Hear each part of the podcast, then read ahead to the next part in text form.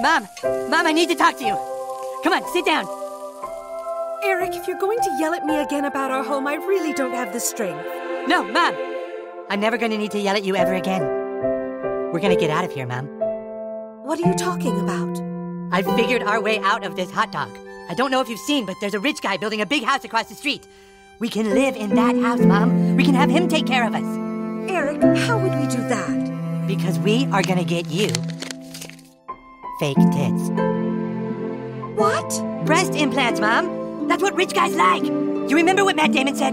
Fortune favors the brave, Ma'am. When rich guys come up here and get one look at you with your big sweet tits, they're gonna give us everything we. Eric, that's enough, okay? What do you mean it's enough? I, I figured it all out.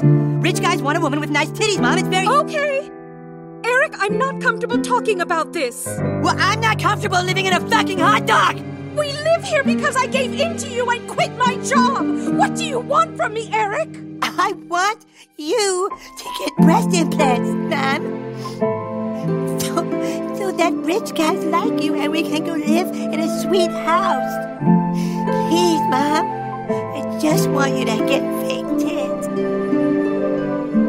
Eric, even if I wanted to, the fact is we can't afford it. A surgery like that is very expensive. Like how expensive? At least 10,000. $10,000? Yes, Eric? We can't afford it. We can't afford it. South Park: The Streaming Wars now streaming exclusively on Paramount Plus.